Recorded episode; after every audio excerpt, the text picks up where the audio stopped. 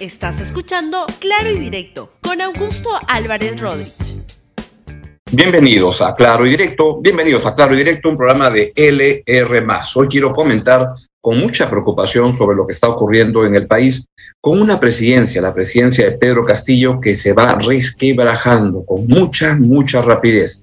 Y desde mi modesto punto de vista, por la exclusiva responsabilidad de él, al demostrar no solo mucha impericia para poder ah, manejar el país, sino eso no es un causal de, de, vacancia, sino por una relación promiscua con la corrupción que va generando las condiciones para una eventual destitución de, eh, de, su presidencia. Vamos a explicar el mensaje del presidente de la Nación, eh, realizado ayer en la noche, al final de la noche, por parte del presidente Castillo, y lo hemos dividido en cuatro intervenciones donde se da a, a, conocer lo más saltante de un mensaje, la verdad, bastante breve y directo, pero muy insuficiente. Escuchen primero al presidente de la República cuando sostiene que nunca aceptan que un rondero dirija la nación y promueva cambios y que por eso lo están criticando. ¿Qué cambios está produciendo el presidente? Él lo podrá explicar. Adelante. Desde que empezó mi gobierno, una minoría de partidos políticos y grupos económicos no aceptaron el resultado electoral y siempre han buscado atentar contra la voluntad popular. Nunca aceptaron que un campesino, un rondero, un maestro dirija la nación y que promueva cambios estructurales en el país. El objetivo de estos grupos es vacar al presidente, sin ningún sustento y con absoluta irresponsabilidad por las consecuencias que estos actos antidemocráticos tienen para nuestra población. Es muy cierto que desde el primer momento, desde que ganó la presidencia, incluso unas semanas antes, hubo grupos políticos y gente interesada en vacar al presidente Castillo. Pero el presidente Castillo no está en este momento en ese difícil trance por esas fuerzas políticas, está en ese momento por su exclusiva responsabilidad y por tener e insistir en tener citas clandestinas con proveedores del Estado que él llama personales, pero que la verdad dejan mucho que desear y que generan una, una sospecha sobre su real este, distancia con la corrupción. Él dice, y quiero que ustedes escuchen siempre para que se formen su propio punto de vista, que condena y deslinda de manera firme con actos de la corrupción. Escúchenlo este, lo que dice, pero la verdad que los hechos no lo ayudan. Escuchen al presidente, por favor. Han tratado de vincularme con políticos desprestigiados y corruptos de antaño y para manchar mi honor y reputación han buscado asociar al gobierno del pueblo con actos de corrupción. Frente a ello, condeno de manera firme y deslindo de cualquier acto de corrupción. Por eso, toda persona que traiciona mi confianza y se aprovecha del cargo debe ser investigada y sancionada ejemplarmente por la justicia. Lamentablemente, lamentablemente los hechos no lo ayudan en esa dirección. Cuando se encontró que su secretario, el secretario de su despacho a, en la presidencia de la República, en Palacio de Gobierno, traficaba con intereses en las Fuerzas Armadas para obtener beneficios para empresas amigas suyas ante la SUNAT, el presidente Castillo se demoró muchísimo tiempo en sacarlo y lo sacó 10 días después del cargo y sin ningún tomar distancia.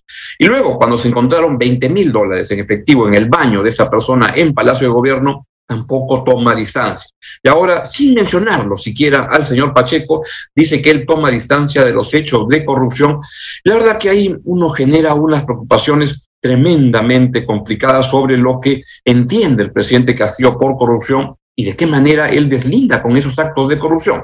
Vean además su explicación tan extravagante, tan exótica sobre las reuniones que ha tenido en esto que se reveló en el programa Cuarto Poder el día domingo sobre citas clandestinas, sin registro, con proveedores del Estado en una casa fuera de Palacio de Gobierno, una casa en Breña, donde él había estado desde que fue presidente electo y donde estuvo los primeros días como presidente, hasta que todo el país y los organismos como la Defensoría del Pueblo, la Contraloría, le tuvieron que decir, señor, usted tiene que despachar en Palacio de Gobierno. ¿Saben por qué? Porque debe quedar registro de las reuniones que tiene. Eso es lo que el presidente le sacó la vuelta y se fue a reuniones clandestinas en una casa embreña para reunirse con proveedores del Estado. Escuchen cuál es la explicación tan extravagante del presidente de la República sobre este lamentable hecho. Quiero precisar que las reuniones oficiales únicamente se realizan en Palacio de Gobierno. En mi domicilio solo he recibido visitas de carácter personal.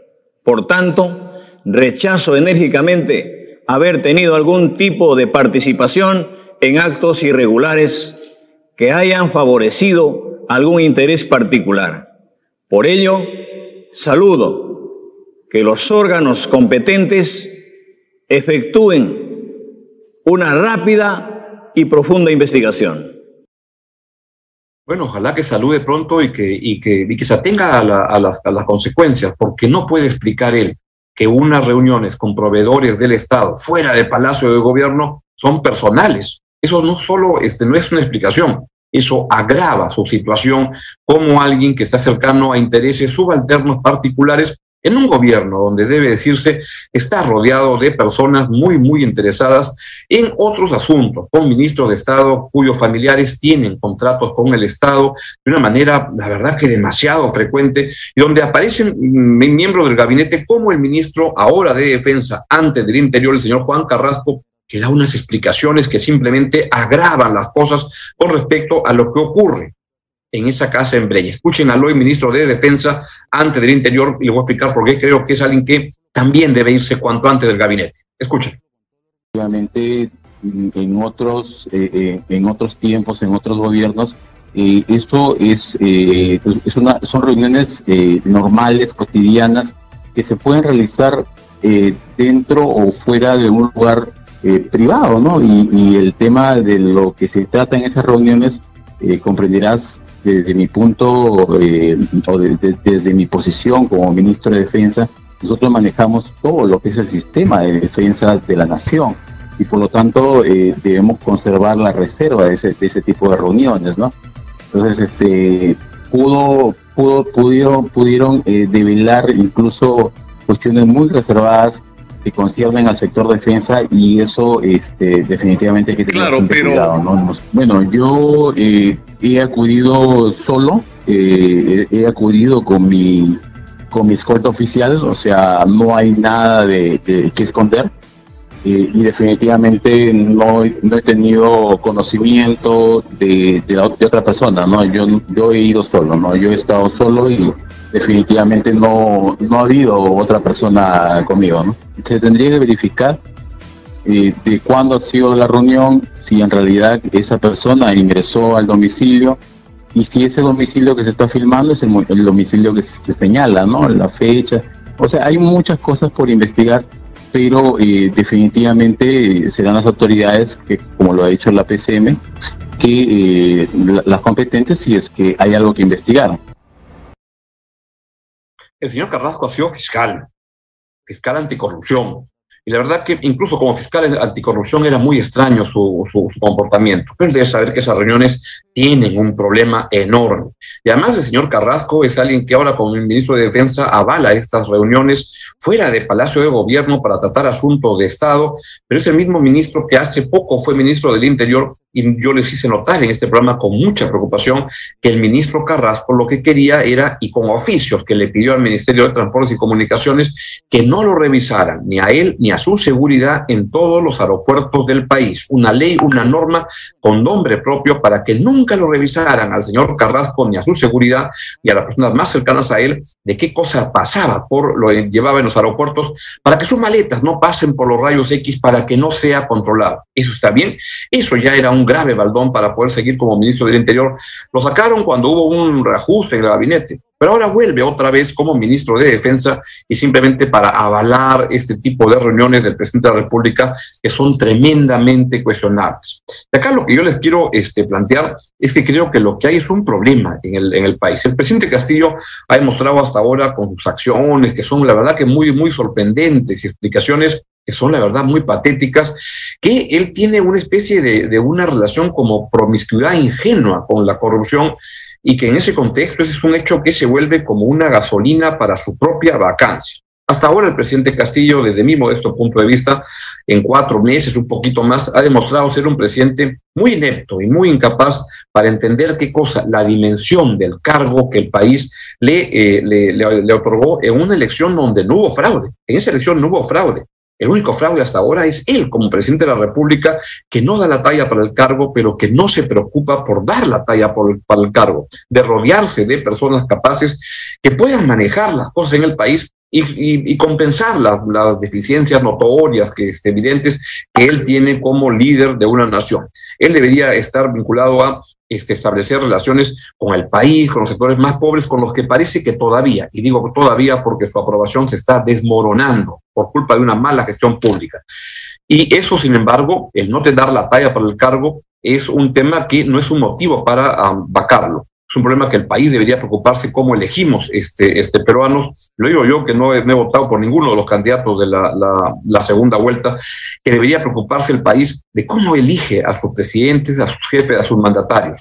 Pero el presidente sí se está metiendo en terrenos muy, muy pantanosos vía su destitución cuando se demuestran estas reuniones clandestinas, nocturnas, fuera del Palacio de Gobierno, sin transparencia, porque no deja huella ni registro de esas citas que no son sociales, este, sino que son con proveedores del Estado, que ganan licitaciones con trampa, y que Castillo dice qué cosa, es que son personales. Eso es francamente inaceptable. El país requiere transparencia y el presidente de la República no la está dando y asiste a estas reuniones con gente como este señor, el ministro de Defensa, antes del Interior, este, que simplemente agravan aún más las cosas. Y esta explicación que les he pasado en, esta, en este programa al comienzo, la explicación que ha dado el presidente Castillo sobre por qué iba a hacer reuniones, no solo son este, insuficientes, son inexplicables, sino que este, no dice nada y simplemente agrava aún más las cosas al decir que son reuniones de carácter personal. El presidente Castillo, debo decirlo con mucha, mucha pena, tiene una relación promiscua con la corrupción. Se rodea de personas, desde ministros de Estado, con familiares que contratan con el Estado. Tiene tenía un secretario de, este, de en su despacho que traficaba con intereses para beneficios particulares en los casos de los ascensos castrenses o para conseguir favores tributarios ante la Oficina de Impuestos, ante la SUNAT, y luego le encuentran en el baño del despacho le encuentran. ¿Qué cosa se habrá llevado antes? Miles de dólares, 20 mil dólares en el baño de Palacio, al costado nada más, muy cerca de la oficina del jefe de Estado. En ese contexto se equivoca muchísimo el presidente Castillo si cree que haciéndose el pobrecito, de que lo atacan porque el país o hay sectores que no quieren que un campesino, un rondero, sea el presidente de la República, va a salir del trance. Es evidente que hay sectores políticos que lo han querido vacar desde el comienzo pero de, de mi modesto punto de vista, es evidente hasta ahora que es el presidente Castillo el principal promotor de su, de su, de su vacancia y que él está jugando en esa dirección lamentablemente.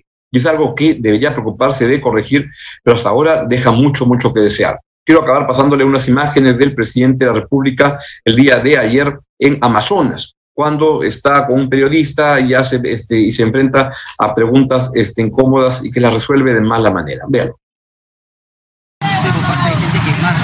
Véanlo. ¿Usted está loco, señor? ¿Ah? ¿A, qué, se, a, qué, se, concede su pregunta?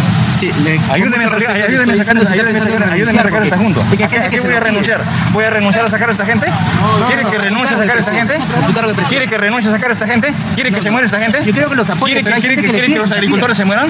¿Ah? ¿Quiere que los maestros se queden sin escuela? Pero piensa que la gente que quiere salir está loca como yo, cree que estoy loco, de ¿verdad? Pero dígame usted, a esta gente la quiero que quiero que quiere que se muera, que colapse. Hay gente que no lo quiere. Quiero, el apoyo a la población. Hay una encuesta que apareció el día domingo, una encuesta del, IEP que apareció en el diario La República. Quiero que la, la, vean cuando el IEP le pregunta a la opinión pública si cree que el presidente de la República va a lograr terminar el mandato de cinco años para el que fue elegido. 62% cree que no va a terminar su mandato. Esto fue la semana pasada.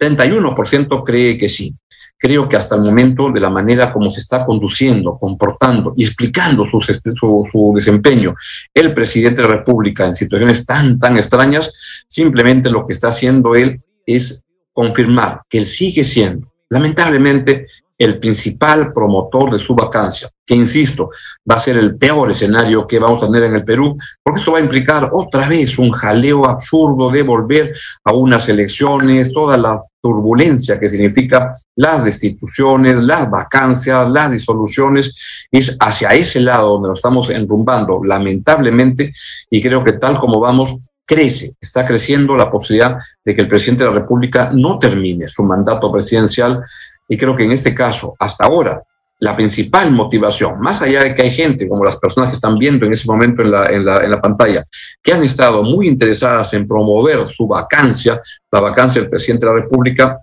creo que hasta el momento quien está haciendo más para poder avanzar en esa vacancia es sorprendentemente el propio presidente de la República, que no se está poniendo a la altura del cargo que el país le ha entregado y que no está este, explicando bien las cosas tan extrañas que hace, donde se va viendo por aquí, por allá, y créanme, cada vez más escucho eh, mm, versiones de empresarios que hablan de gente que está cobrando para tener citas en el gobierno, citas este, para resolver problemas, que se deshacen contratos para poder convocar a otros contratos. La verdad que lo que está ocurriendo en el Perú es, acaso, más de lo mismo. Gobiernan mal y roban mucho. Ojalá que esta situación se pueda eh, superar para, ah, para el interés de la nación, pero veo con mucha preocupación que al paso que vamos, las cosas se van a poner todavía peor antes de comenzar a estar peor, lo que es igual es injusto. El Perú y los peruanos estamos esperando tranquilidad para gobernar este, para que se pueda gobernar el país, para que haya una gobernabilidad básica, esencial, con un gobierno que de, esté a la, a la, altura del enorme desafío y un Congreso que también tenga la responsabilidad de contribuir a sacar adelante las cosas. No tenemos en el Perú ni lo otro, ni lo, ni lo uno, ni lo otro. Tenemos un Ejecutivo que es la verdad que penoso y un Congreso que es lamentable. Y así quienes pierden son nada más y nada menos que el pueblo peruano, algo que hay que seguir lamentando y seguimos metidos en esta vorágine de desaciertos y de responsabilidades que los peruanos no nos merecemos. Bien, es todo lo que les quería uh, comentar el día, el día de hoy y no me queda más que este, este, decirles que pues cuídense mucho, estén muy bien, adiós, que estén bien. Gracias por escuchar Claro y Directo con Augusto Álvarez Rodríguez. Suscríbete para que disfrutes más contenidos.